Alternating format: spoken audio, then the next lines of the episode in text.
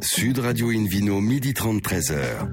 Alain Marty. Bonjour à toutes et à tous, ravi de vous retrouver à bord de Invino Sud Radio pour ce dernier numéro de la saison. Le week-end prochain, vous pourrez déguster là pour une fois sans modération les best-of d'Invino Sud Radio. Je rappelle que vous nous écoutez depuis la boutique Nicolas de Pau. Ça sera au 9 rue Servier sur 102.00 et vous pouvez retrouver nos actualités sur les comptes Facebook et Instagram Invino Sud Radio. Aujourd'hui, un menu qui prêche comme d'habitude la consommation modérée et responsable avec tout à l'heure euh, Carole Beaulieu, directrice général des opérations du collectif Vignoble Gabriel Enco à Bordeaux. À mes côtés, comme hier, Hélène Pio du magazine Régal. Bonjour Hélène. Bonjour. Et Philippe Forbach, euh, président de la sommellerie française. Bonjour Philippe. Bonjour Alain. Pour bien commencer cette émission dominicale, Invino sur Radio a le grand plaisir d'accueillir Edgar alors, votre nom de famille, hein, Anagnostou, c'est ça? On n'est pas loin, non? Anagnostou. Oui, on n'est pas très loin. Co-fondateur de la marque d'Armagnac, Armin. Bonjour Edgar. Bonjour. Alors, racontez-nous, c'est d'abord une histoire de potes avec Edouard, Augustin et vous, passionnés par les spiritueux et l'artisanat français. Racontez-nous cette belle histoire de, de copains d'abord. Absolument. Alors, comme euh, souvent dans les, euh, les, belles aventures, ça commence par euh, une belle histoire d'amitié. Et nous sommes donc euh, trois amis. Nous nous connaissons depuis maintenant 15 ans. Euh, des copains d'école, de, de, des rugby, copains de quoi, ouais, de... Des copains d'école, ouais. du sport aussi, effectivement, ouais. foot, rugby. Et, euh, et puis bah, nous avons euh, vogué un peu chacun euh, dans nos expériences professionnelles. Vous avez fait quoi vous par exemple? Alors moi j'ai travaillé pendant 12 ans dans un grand groupe de spiritueux. Pernod Ricard, pour pas le nommer. Exactement, tout comme Edouard. Donc nous avons plus une, on va dire une spécialisation dans ce merveilleux monde des spiritueux. Et puis Augustin lui avait une spécialisation un peu plus dans le monde des startups puisque puisque voilà il avait travaillé, il a travaillé longtemps dans un dans un groupe qui s'appelle Care. Voilà. Et là, Hélène Pio arrive. Et là, Hélène Pio arrive. Alors, bah, déjà, moi, je trouve qu'il y en avait un qui bossait dans, la, dans le CARE, c'était un truc de médecine. Les deux autres dans les spiritueux, ils se sont rencontrés. Je dis déjà, il n'y a pas de hasard. la modération, hein, tout ça. C'est ouais, ça, il n'y a ouais. pas de hasard. Euh, alors, effectivement, ces trois-là, Augustin Châtenay, Édouard Boyer et vous, Édouard Anagnostou, euh, ah, en meilleur, 2020, famille, bravo. n'est-ce pas? En 2020, en plein Covid, au moment où tous les bars sont fermés, vous avez cette merveilleuse idée de dire et si on lançait un spiritueux? Et en fait, c'était la super bonne idée de le lancer à ce moment-là. C'était un hasard, mais ça s'est super bien passé. Exactement. Alors déjà, je pense qu'il n'y a pas de moment opportun pour euh, entreprendre. Hein. Absolument. Euh, c'est pas à vous que je vais, Absolument. je vais le, le, le, prouver. Euh, donc nous avons décidé d'entreprendre et puis euh, sans euh, connaître et puis prévoir euh, ce qui allait nous tomber dessus. Mais en fait, euh, le Covid s'est révélé être une véritable opportunité pour notre développement et pour notre lancement. Vous étiez basés où tous les trois? Géographiquement Alors géographiquement, on a décidé au début de se réunir euh, à Paris puisque c'est euh, de là qu'on a euh, avait un vrai dynamisme et qu'on a décidé de lancer vraiment le, le, le projet Armin. Euh, et puis en fait, ce qui s'est passé, c'est que bah, l'ensemble du réseau caviste était ouvert et en pleine activité. C'est vrai. Euh, les grands groupes somnolaient. Euh, donc euh, ils nous laissaient en fait euh, le champ dire, libre. le champ libre pour pour pouvoir parler aussi bien au, au, réseau des prescripteurs mais aussi pour pouvoir démarcher.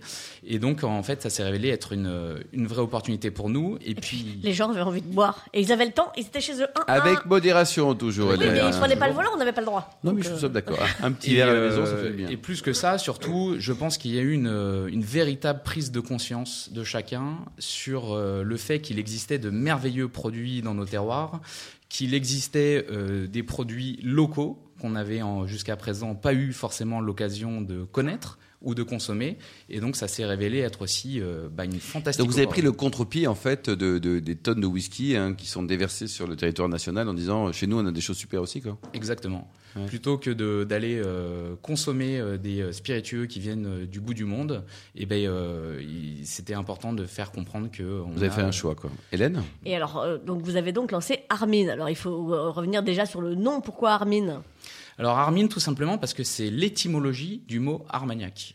Armin, c'est un personnage qui a existé dans l'histoire de France. C'est un chef de guerre franc qui s'est battu euh, contre les Visigoths. Euh, alors, pas contre les Anglais, parce que nous, vraiment, les Anglais, euh, non. Contre les Visigoths, cette fois-ci. Pas cette fois-ci. Voilà, la bataille de Vouillé en 507 pour être précis.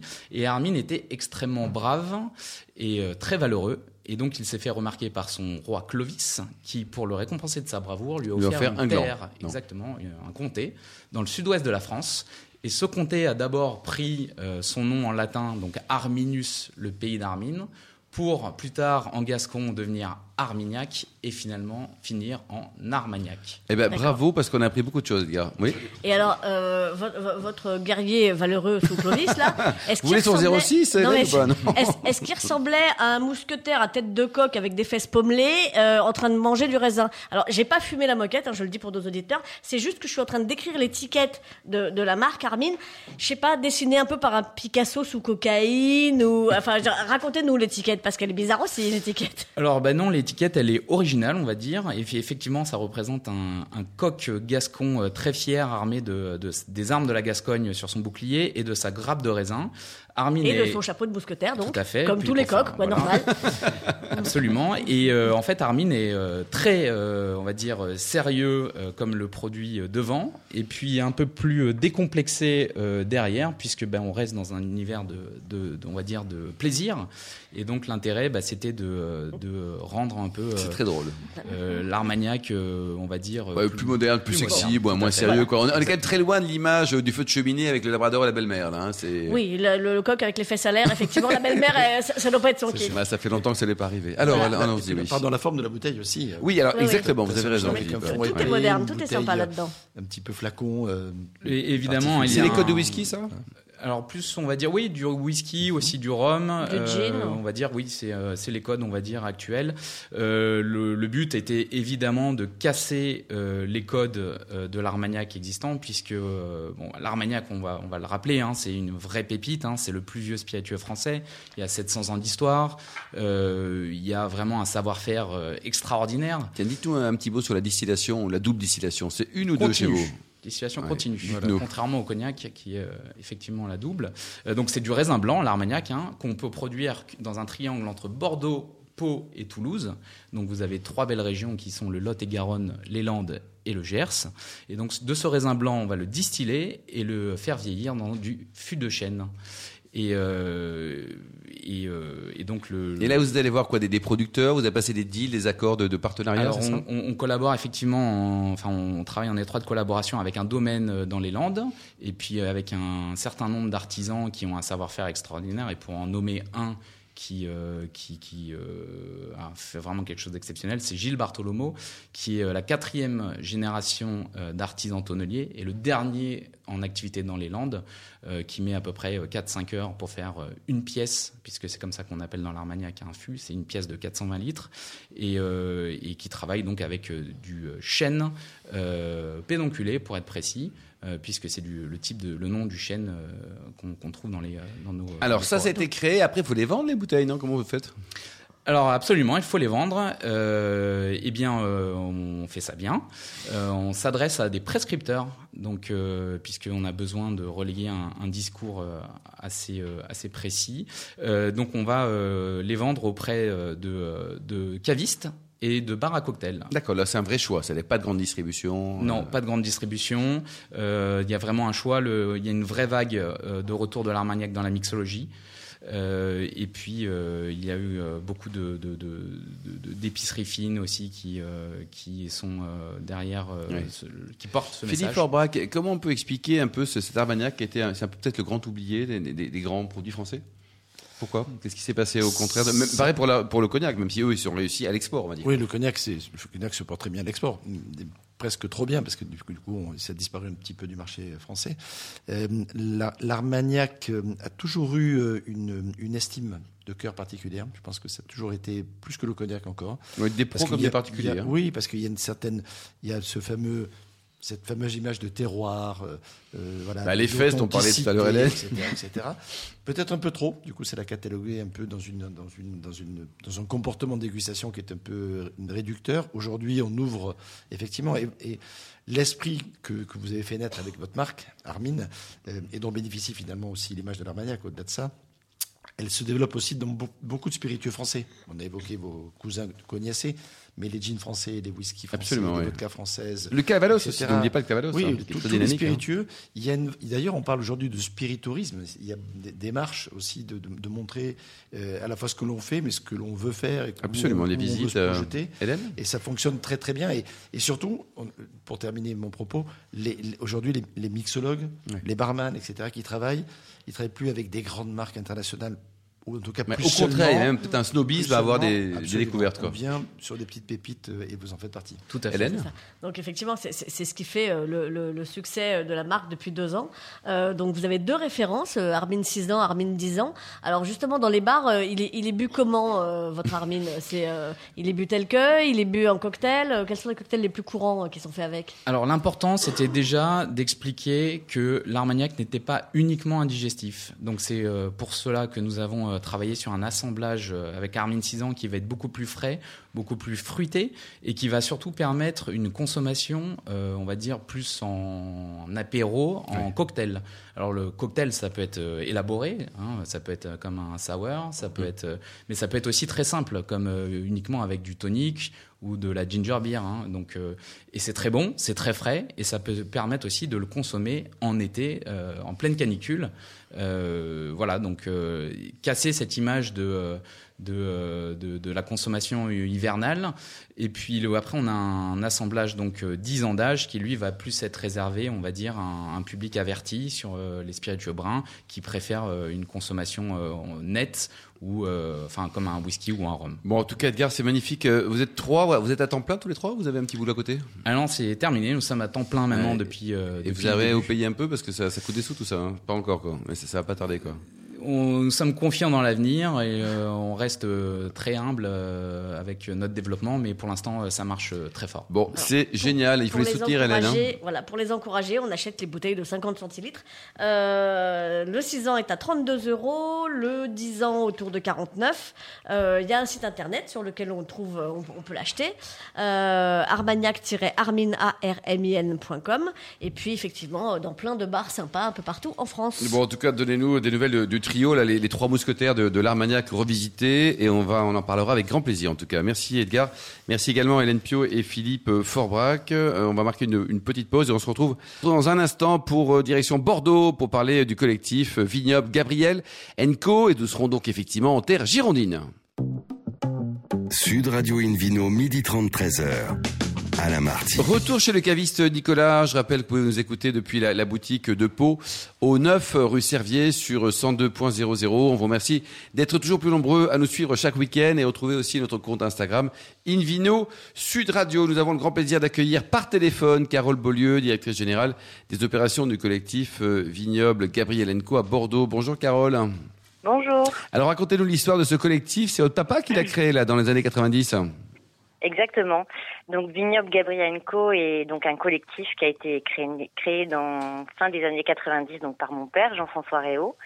Euh, après, après avoir repris la propriété familiale dans les années 80. Et au départ, euh, l'aventure a commencé avec euh, trois vignerons voisins dans l'objectif de créer. Alors une voisin petite d'où Vous êtes où exactement? Parce que Bordeaux, c'est grand Bordeaux, oui, hein, la terre girondine aussi. Saint-Aubin-de-Blaye, exactement. Donc sur la rive droite Sur, de la Gironde. sur la rive Rive droite. tout à fait. Et donc le, le point de départ de ce de ce collectif a été basé sur euh, sur une entraide vigneronne, donc entre entre voisins vignerons véritablement à quelques centaines de mètres les, les uns des autres. Et aujourd'hui, ce modèle a bien évolué, bien grandi, s'est construit et est un modèle qui est qu'on pourrait considérer comme hybride euh, entre euh, qui a un équilibre entre à la fois la coopération qui emprunte aussi évidemment des, des principes du négoce et des, du vigneron indépendant. Absolument. Hélène. Donc il va falloir exeffectivement expliquer un petit Absolument peu tout ça parce que c'est- assez complexe. Euh, alors aujourd'hui, euh, cette, euh, ce, ce collectif, c'est 34 vignerons. Euh, Oui, tout à fait. Pour le clin d'œil, on va, on va faire un petit clin d'œil à, à l'histoire quand même. Euh, certes, ça a été fondé à la fin des années 90, mais ça s'appelle Gabriel euh, en hommage à Gabriel Brunto, votre arrière-arrière-grand-père, c'est ça? Oui, c'est- le trisaïeul de mon père. voilà, Euh, Voilà. qui avait fondé euh, le domaine du Grand Moulin euh, à Saint-Aubin-de-Blaye déjà. Oui, Euh, tout à et, fait. Et puis donc effectivement, euh, votre père qui euh, lui euh, euh, bah, avait repris la, la propriété et, euh, et, et- et voyait avec tristesse beaucoup de raisins euh, partir au négoce et il n'avait pas du tout envie de ça, s'est dit je veux ça. faire autrement. Et, Oui. ce- et, et alors qu'il disait euh, ce qui a créé euh, la, la mort de l'image du Bordeaux, c'est ce sont les négociants, il est devenu négociant. Oui, alors c'est c'est un petit peu, euh, c'est un petit peu le, on, pourrait dire le paradoxe, mais euh, on a souhaité, enfin mon père a souhaité que le l'entité du, du collectif soit reste quand même une entité à part entière et que les vignerons gardent tout de même leur indépendance.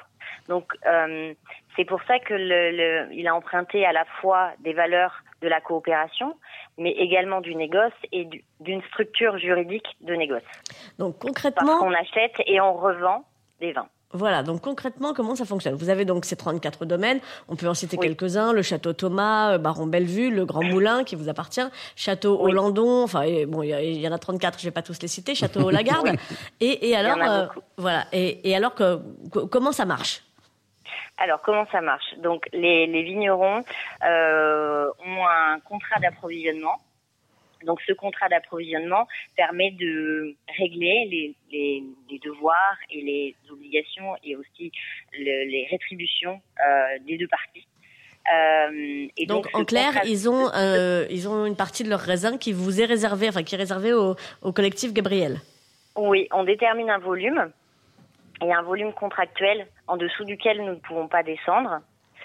Et il y a évidemment la partie rémunération. La partie rémunération est euh, basée sur le coût de production avec un système de au minima à 5% au-dessus des coûts de production pour les ah vins conventionnels et 10% pour les vins biologiques. voilà, donc il y, y, y, a une prime à la vertu. Voilà, clairement, clairement. Très joli votre euh, le, le, coût de production est, est, étudié par un cabinet euh, externalisé, donc totalement indépendant de notre de notre organisation. Euh, et cette euh, et cette cette démarche là nous nous déconnecte totalement euh, du négoce et même si on est négociant juridiquement, nous déconnecte complètement du négoce et des cours de la place de Bordeaux. Oui, c'est-à-dire que fixe par rapport au coût de production. C'est ça. Et le, le, le, vigneron est assuré d'être payé davantage que euh, son travail, euh, que, que, que, ce que son travail a coûté. Philippe Forbach, c'est un bon système, ça, non? Ça garantit les choses, en tout cas? Bah, ça, ça, permet de sécuriser. Absolument. Le, le, les coûts de production. Dieu sait, Dieu sait, si en ce moment c'est compliqué parce que entre les, les, les, les aléas climatologiques, mmh. euh, les, la restructuration aussi à Bordeaux de, du vignoble et les questions qui se posent sur euh, la potentialité d'arrachage de certaines vignes, etc. Il y a, oui. Vous en pensez quoi d'ailleurs, Carole, cette, euh, cette problématique d'arrachage de vignes, enfin problématique en tout cas, c'est ce sujet. C'est un sujet euh, qui revient régulièrement à Bordeaux, malheureusement. Euh, ce sujet-là, euh, pour moi, euh, est un pansement sur une problématique euh, générale à Bordeaux et ne, ne fera pas euh, améliorer les choses. c'est pas en arrachant. Qu'est-ce qu'il faudrait faire dans ces cas-là, Carole? Moi, je pense que clairement, la rémunération du vigneron est quelque chose de fondamental pour que les, les, les, les vignerons puissent vivre correctement de leur, de leur travail, de leur passion parce que c'est une passion avant tout. Euh, ce travail-là, c'est c'est une culture qui qui demande beaucoup d'énergie, de vraiment véritablement beaucoup d'énergie et de au quotidien. Donc euh, la, la, la, rémunération permettra de mettre en valeur les vins de Bordeaux qui aujourd'hui euh, bah, sont un petit peu, on va dire, en, dessous, alors, que, alors que alors que Bordeaux euh, Bordeaux est un nom qui euh, y a un mot qui est, qui, qui est mondialement magique, mondialement magique. Absolument, absolument. Philippe, un petit commentaire avant de, de te donner la parole à Hélène? Je, je, je, je comprends les arguments. Encore faut-il effectivement que les vins se vendent, c'est ça, tout simplement. Oui. Euh. Déjà, et qui se vendent effectivement au juste prix. Vous l'avez bien souligné. Ah, mais tout le monde a sa vie, franchement, donc, quelle que soit la région. C'est un beau métier. On fait pas ce métier de vigneron par euh, pour l'argent, je pense, pas passion, mais il y a un minimum également pour tout le monde. C'est un métier travail fantastique. salaire, voilà. Donc, euh, fantastique. Et c'est pour ça que tous les vins qu'on voit là en grande distribution vendus à 2 francs 6 sous, faut pas les acheter. Il faut acheter des vins à des prix normaux pour que tout le monde en vive et qu'il y ait une chaîne de valeur positive. Hélène Pio. Alors tiens, merveilleux l'enchaînement, merci Alain, puisque bon, justement. tous les deux. euh, non mais c'est ça les vieux couples, on se comprend d'un coup d'œil. euh, donc euh, effectivement, euh, ce qui est formidable euh, en parlant de prix, c'est euh, votre nouveau lancement 2022, le lancement de six nouvelles cuvées premium pour rendre le haut de gamme oui. accessible. Oui, tout à fait. Donc là, c'est une démarche qu'on a entrepris récemment de d'aller sélectionner euh, des euh, des vignerons euh, et des cuvées voilà emblématiques dans ces 34 propriétés. donc toutes ces cuvées ont des spécificités, qu'elles soient sur l'histoire du vigneron, sa personnalité ou encore sur des sur des spécificités d'encépagement. je pourrais vous citer euh, en particulier, euh, on a euh, que notre notre vigneron Thierry Bonnet que, que l'on prénomme l'artisan du rosé, euh, qui lui a une propriété qui dans l'entre-deux-mer qui vinifie 100% rosé, euh, et donc il fait un rosé extraordinaire euh, et qui et qui sort un petit peu des, des codes de Bordeaux. Et on peut retrouver cette fraîcheur et, et ce fruit très appréciable. Euh, voilà, donc c'est véritablement une volonté de mettre en avant la spécificité du vigneron, ce qu'il transpire, ce qu'il dégage, et de, de, le mettre en avant dans une cuvée avec, voilà, avec un nom aussi, le fil rose. Voilà, c'est. Merci beaucoup, Carole. C'est juste passionnant. Vous avez un site internet pour prendre enseignement sur euh, toute votre démarche, on va dire? Oui, bien sûr, vignoble Gabrielenko. Oui. Merci beaucoup, Carole. Philippe Forbach, on change de région, on va du côté du, Grand-Duché, non pas du Luxembourg, mais du Zès. Le Grand-Duché du Zès, oui, dans, dans, le Gard, et pas loin du fameux pont du Gard, qui est quand même une célébrissime euh, architecture de l'époque de l'époque grecque. Euh, et dans les vins du Duché du Zès, ça fait un peu sourire parce qu'effectivement, on a l'impression qu'il n'y a pas grand-chose qui se passe, que c'est mmh. un petit, petit endroit comme tous les duchés, ça, ça, reste modeste. Or, il y a une vraie production de vins depuis très longtemps. Et de qualité. et de qualité depuis très longtemps. On n'est pas très loin de Nîmes, on est entre l'influence Cossières de Nîmes et l'influence rhodanienne, puisqu'on est dans ce fameux vignoble du Gard, où on est à la frontière entre le Languedoc euh, et, le, et, le, Rhône, finalement. Euh, et on produit donc euh, du vin depuis longtemps. on produit à la fois des blancs, des rouges et des rosés. Les trois couleurs cohabitent très bien, même si dans le sud, le rosé gagne un peu du, terrain. Le rosé est élaboré à partir euh, essentiellement euh, du grenache, qui est le grand cépage identitaire du sud de la France, même s'il est originaire d'Espagne, euh, de Syrah également, et d'un cépage qui est très intéressant pour les rosés, qui est le cinsault, qui donne souvent des vins avec un fruité particulier, une, densité agréable, une gourmandise qui, qui lui sied bien, et l'assemblage de ces trois cépages que l'on peut mixer plus ou moins, plus ou moins différentes proportions, tout simplement, euh, permet d'avoir des, rosés dans le duché d'Uzès très intéressants. Il y a des blancs remarquables avec de la roussane, euh, notamment de, la syrah et du viognier, euh, pas de la syrah, avec du, du pardon. Et puis il y a des rouges aussi qui sont structurés également élaborés à partir de, de Syrah, de Grenache, de Carignan noir, mais aussi de Mourvèdre, qui donnent des vins qui se gardent très bien. Ils sont souvent assemblés, Philippe, ou on trouve des monocépages? On en a parlé il, y a, quelques bélières, d'ailleurs. On, a en général l'obligation, dans ces appellations du Sud, de faire des assemblages pour pouvoir prétendre à, l'appellation. C'est le cas ici pour les, vins des duchés d'Uzès. Alors, il y a effectivement quelques producteurs célèbres. Philippe Nuswitz, mon confrère sommelier, qui fut d'ailleurs meilleur sommelier de France dans les années 80 et qui a un domaine, euh, notamment, euh, qui s'appelle Nuswitz, le domaine. Et la cuvée Aurenia est une très belle cuvée de référence. Le domaine Deleuze Rochetin, la cave d'Urfort, parce qu'il y a bien sûr un système coopératif qui est toujours très actif dans la région, le vignoble Castelnau, euh, Malègue. Et puis il y a des gens qui, investissent, preuve de dynamisme de cette, appellation. Olivier Ginon, le patron de Gel Evans, par exemple, qui est quand même l'un des grands noms des, salons en France et de l'événementiel, a racheté il n'y a pas très longtemps le, le château de Pannery dans lequel on produit sur une surface assez importante à la fois du vin, mais également de l'olive et des oliviers, ah donc à la fois des fruits, mais aussi euh, le fruit du La région est belle en plus. La région est belle, on y produit effectivement de, de très très belles productions de, de, de qualité. Euh, c'est une région accueillante. Beaucoup de vignobles ont développé l'onotourisme, et ça c'est un élément important. Je sais que vous êtes très attaché à, ce, à cette démarche-là. Euh, et, et, ils ont des, des chambres d'hôtes, des, des, restaurants. Bon, il faut y aller. Puis en plus, les vins sont pas chers, Philippe, on va le dire. Hein. Ils sont raisonnables. raisonnables Merci, merci beaucoup, Philippe Porbrac. Merci également à, Edgar, ainsi qu'à à Carole tout à l'heure, qu'on a eu nos amis du vin du Bordelais, également de, de ce beau pays d'Armagnac, ainsi qu'à Hélène Pio. Et au milieu d'amateurs de vin qui nous écoutent chaque week-end. Un clin d'œil à Justine qui a préparé cette émission, ainsi qu'à Sébastien pour la partie technique. Fin de ce numéro d'Invino Sud Radio. Retrouvez-nous hein, sur le site hein, sudradio.fr, invinoradio.tv, la page Facebook, le compte Instagram. C'était aujourd'hui le dernier numéro de cette saison. On place maintenant au best-of et on va se retrouver le 3 septembre, le week-end du 3 et 4 septembre. Toujours chez Nicolas Le Caviste qui a été fondé en 1822. D'ici là, excellentes vacances. Hein. Restez fidèles à Sud Radio. Encouragez tous les vignerons français. Et surtout, n'oubliez jamais, respectez la plus grande des modérations.